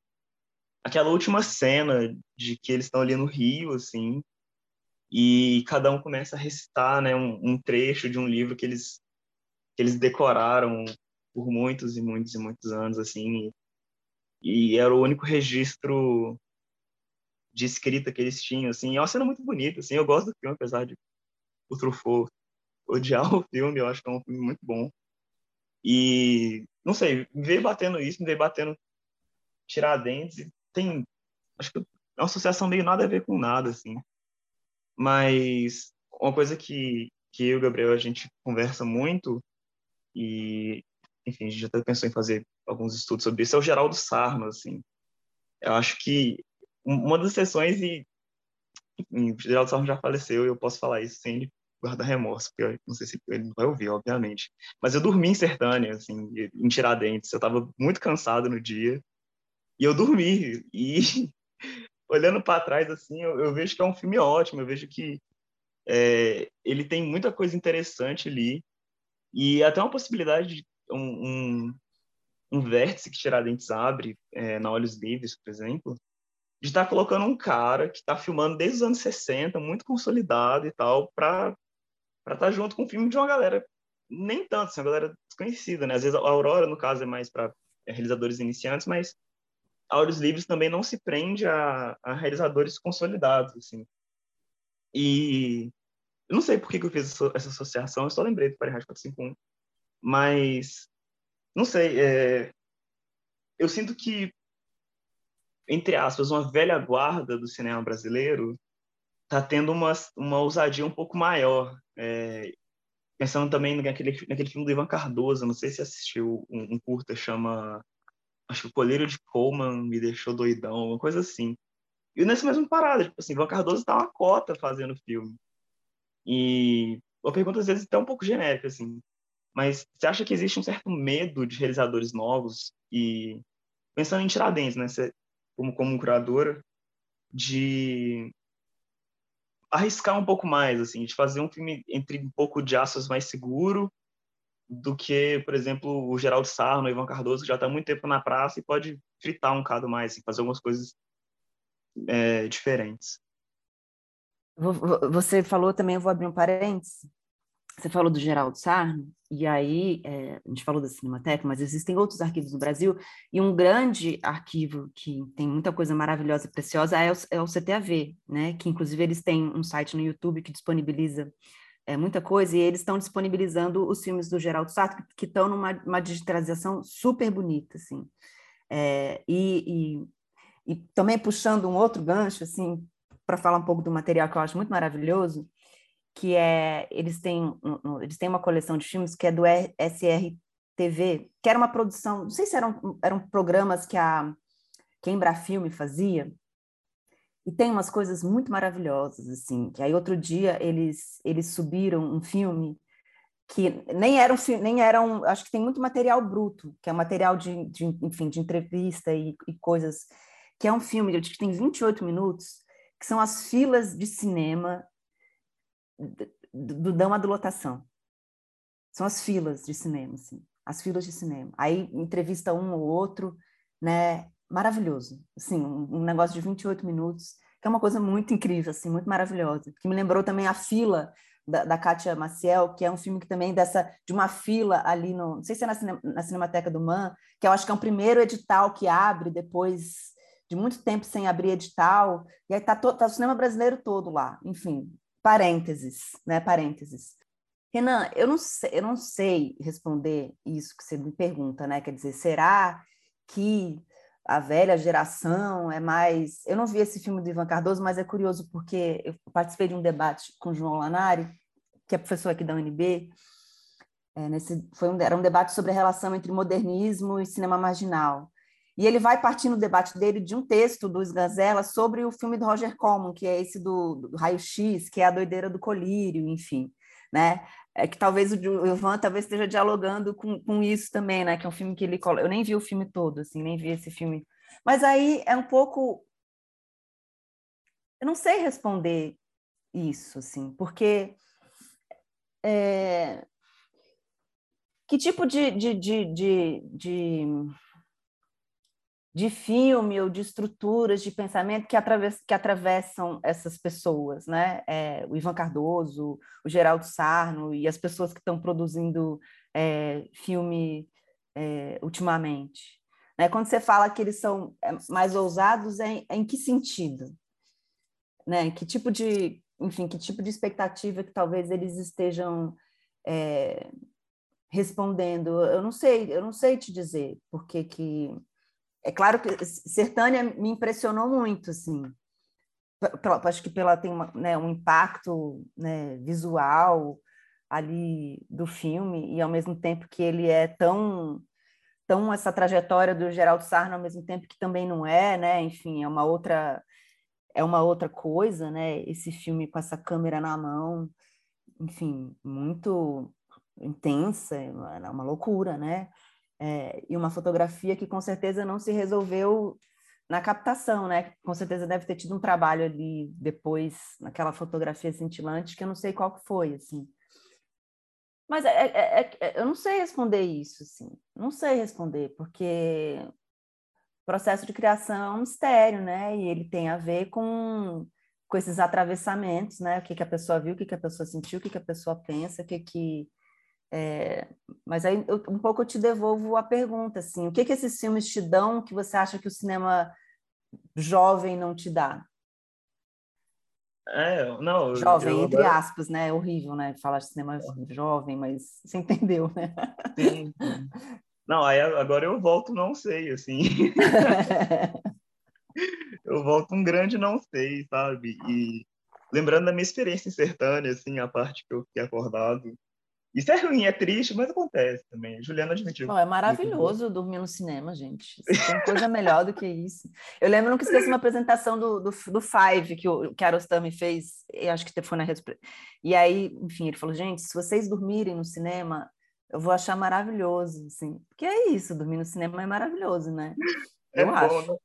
E tirar dentro é uma coisa, assim, porque Tiradentes de dia, de tarde, a programação é uma, né? E a madrugada de Tiradentes é completamente outra, assim. Então, às vezes, você tá meio cansado da madrugada que você teve ali e é um momento incrível para você tirar uma soneca, sabe?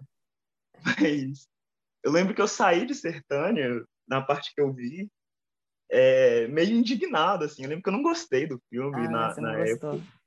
Não, na época não. Eu preciso rever, inclusive. Mas eu lembro que eu fiquei meio assim, nossa, mas cara tá tentando embolar cinema novo com Steadicam, que não sei o que e tal, e, e meio indignado com isso, assim, tipo, é, não sei, cabeça jovem ainda, quando você tá começando a, achar que sabe de muita coisa e tem muito, muita certeza sobre tudo. Fica, não, porque cinema novo tem que ser câmera na mão, a câmera não pode ser estática, a câmera não pode, não pode não sei o que e tal. E é muito disso que você falou de expectativa, assim, o que eu espero de um cinema, entre aspas, jovem, às vezes que eu estava esperando do, do Sarno, né? É, pensando, por exemplo, na geração do Kaká, que lançou o Grande Circo Místico, que é uma pegada completamente diferente. E eu acho que hoje em dia, nessa, vendo essa retrospectiva assim, do Tertânia, me faz gostar mais dele, assim, me faz querer reassistir ele e tá um pouco solto dessas expectativas mesmo, de tipo, é, ah, tira a estética daí, sabe? Tipo, não sei, umas coisas meio. É, achar o filme bonito demais e estar incomodado, entre aspas, porque o filme é bonito, sabe? Tipo assim, não pode ser bonito porque é filmado no sertão e tal, essa coisa meio é, dogmática do ato de filmar, assim. E é, é isso, é essa, essa expectativa mesmo de, de meio de dogma e não ser um dogma correspondido. Não sei, tô, tô me perdendo aqui, me, me veio o Ivan também, mas é, tem muita coisa no cinema, né? E me bateu a Churumex de alguma forma, assim, questão de experimentação, de forma. Eu posso é, fazer tô... uma pergunta para vocês? Pode, claro. Qual que é o filme, filme curta, qualquer coisa, assim, filme curta, longa, né? É, que vocês falam assim, falam assim, cara, esse aqui do cinema brasileiro contemporâneo. Tá. Esse aqui... É... Pode falar. Aí, assim, não precisa, não precisa sobre justificar, mas ou que se quiser justificar também pode, mas tá. aquele que toca, assim, você fala, caramba, esse aqui me... Olha, que me toca, eu acho que eu consigo me lembrar agora, é... contemporâneo, deixa eu ver, em, em matéria de curta, Fantasmas, uhum. muito porque ele dá um choque, né? De, com a questão da, da, do uso da linguagem, com o uso do dispositivo e com, com a narrativa, tudo. É um grande filme, ponto. Em matéria de longa, deixa eu lembrar. Ou pode ser também desse, desse universo audiovisual também que vocês, enfim, estavam tá. comentando, né? Tem um ponto aqui, eu posso falar?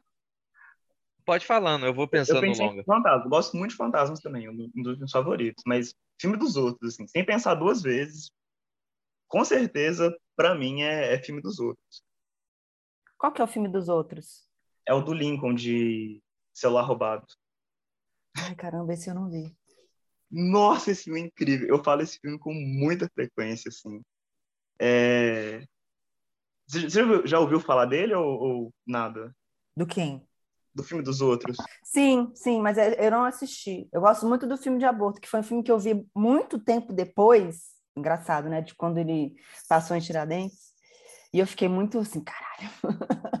eu gosto muito, mas o filme dos outros eu não vi.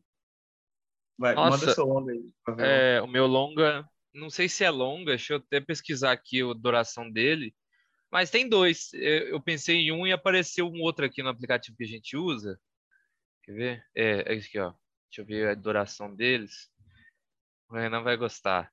Não, não é longa também, mas eu, para mim, ele vale um longa, que é o Magnética, do Marco Arruda, que é uma Nossa, animação é que eu adoro, que eu acho espetacular. E Hodson, Onde o Sol Não Tem Dó, Amo, que é um, amo, é um longa. Só que o que, que acontece? Essa coisa do tocar é muito, é muito interessante, porque eu, eu choro muito em filme, só que tocar no emocional é meio, sei lá, às vezes até meio superficial, assim, às vezes é até um, um, um corte, que é um, um, um único momento do filme que me faz reconectar com o passado e, e me deixa emocionado, assim, né? E muito, isso acontece muito mais com o filme nacional mais antigo. Mas esses filmes que eu falei, eles têm essa coisa do choque pela linguagem, né? Essa coisa interessantíssima que eu fico é, eu fico muito mais animado do que emocionado, né? Que você falou de emocionado, mas assim que eu vejo uma invenção real, sabe? Uma invenção real e uma, uma diferença do que eu, eu, ti eu tinha visto. Mas assim, em questão de emocionar, eu me emociono com tudo, com novela, com tudo. Então assim, eu não vou nem falar sobre isso. Não, mas nesse lugar que talvez a gente tenha, esteja falando, ah, o que que, né? Porque o, o Rodson, o Rodson é um que eu sinto falta de não ser visto na tenda, assim, né? Que, que, que enfim, que é que é essa explosão. Mas interessante, eu não vi o filme do Lincoln, mas são todos filmes que também respondem a um certo estado desse cruzamento, né, o digital e a manipulação da imagem e a imagem essa imagem amadora com muitas, né, tem, tem uma discussão muito complexa sobre tudo isso, mas elas elas, sei lá, talvez sejam imagens que deem conta desse desse dessa desse universo sensorial que a gente está imerso na imagem, né? Quer dizer, cada vez cada vez mais assim. Eu fosse pensar assim, eu não sei dizer assim, é, não sei, não saberia, enfim, não sei. Não, tem alguns filmes que me, que me tocam bastante, assim, que, mas não, como curadora, será que eu falo? Pode falar. Falam que não passou em Tiradentes hoje. Ah, aí não dá, porque basicamente que eu vejo que passou em Tiradentes. não, e tem os que, que não passaram também, né? Não, acho que eu não tenho nenhum, nem, assim, tem, tem... Eu acho que tem filmes que eles, eles te instigam nesse lugar de, de cruzamento, né? Do que que eles... Então, por exemplo, o filme que passou em Tiradentes, que eu gosto muito, que é O Cerco, né? Que, que enfim, também, infelizmente, não pude ver na tela. O cinema do Gustavo Vinagre, assim, o, o, o me, assim, nesse, nesse lugar, assim, de como que ele é, instiga, assim... É, Aqui agora, enfim, não vou lembrar, mas muitos curtas também, que agora também não vou conseguir nomeá-los todos assim. Curta é muito importante, né? A gente a gente sempre esquece deles, mas eles são são muito legais assim nesse lugar de experimentação. Pela falta de recursos de fazer um filme maior e tal. É, não, agora eu não vou. Agora eu teria que, se eu fosse fazer essa resposta, essa pergunta para mim mesma. Né, e Fantasmas é um, é, um, é um filme que eu sempre passo em aula. E para assim, a galera pira, né? Também eu gosto muito do, assim, o filme que eu queria ter, ter feito na minha vida é um pouco mais de um mês. Claro que não poderia ter feito porque é um filme que é, amo, passa amo, amo. É, a, a, vida, a vida do, né? Mas assim, é, eu tenho uma adoração assim por esses filmes, assim, tenho um grande, grande amor por esse filme. Mas muita coisa é, é, é muito empolgante, assim, é, me empolga muito, assim os filmes do Marcos Corvelo, assim, nessa incisão irônica que também tem em relação ao. Mas tudo que passa também, Tiradentes, também passa por esse lugar, assim, né, de um. De um né, coisas que a gente que ficam com a gente, assim, como questão, assim, como atravessamento. Mas, é, enfim, acabou a. Não, mas eu queria pouco escutar vocês, né, por conta disso, né, porque é, é isso, essa, essa, e também o cinema brasileiro acaba, acaba, tendo essa coisa muito fascinante, né? Que a gente tem Geraldo Sarno e Chorumex, né? Que é muito maravilhoso também a gente poder ter essas duas coisas, né? Em termos de será que em algum momento da história do cinema a gente teve essa convivência entre essas, né? Alguém que estava fazendo filme nos anos 60 e alguém que está fazendo filme agora, assim, nos anos 2020, né? É um é um trânsito interessante, né? Paula Gaetan, Geraldo Sarno, né? É, enfim, é muito, muito maravilhoso isso. Paula Gaetan que vem aí, né? Já podemos até. É, é o próximo, né? Pode antecipar, pode antecipar já. É, é. Mas muito massa. E o Magnética, lembrem, assistam o Magnética, que as pessoas acabam esquecendo dele. Ele é, parece que é um, um o diretor ele trabalhou com o um animador nacional bem importante. Que deixa eu ver se. Tem o nome do estúdio dele aqui. Enfim, faltou o nome agora. Mas é muito bom, é um filmaço. Eu adoro esse filme, eu acho ele espetacular.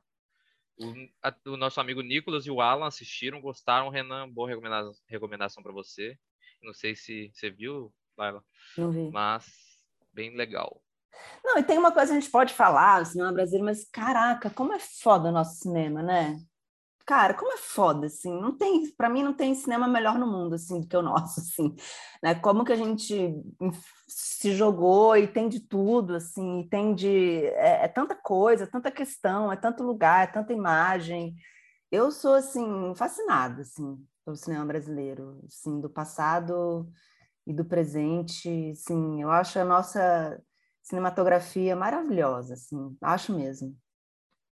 Não, eu falo, assim, foi coisa que até Gabriel falou comigo, tipo, recentemente. Eu falo tranquilamente, nem é ah, porque eu sou brasileiro que não. Tipo assim, eu acho o cinema, ah, o cinema brasileiro é o melhor cinema do mundo, assim, de longe, sabe? Sem, sem hesitar, sem nada, eu gosto demais.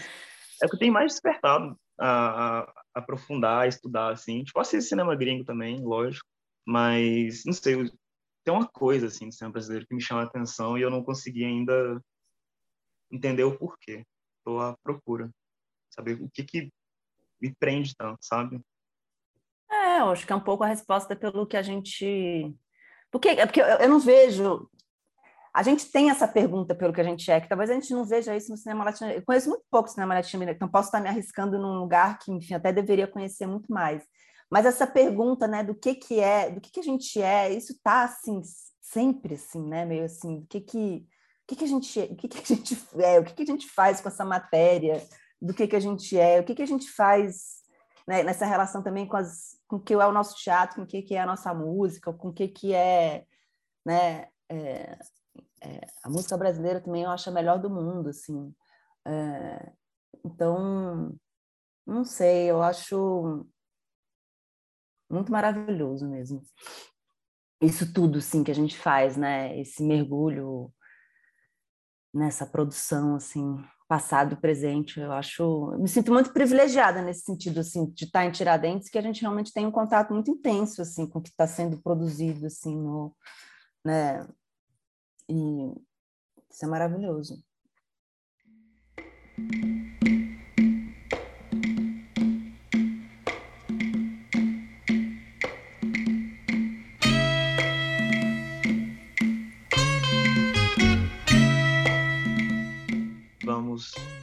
Para o nosso encerramento. Eu queria agradecer a Laila pelo tempo, pela conversa. O nosso café já está virando quase um almoço.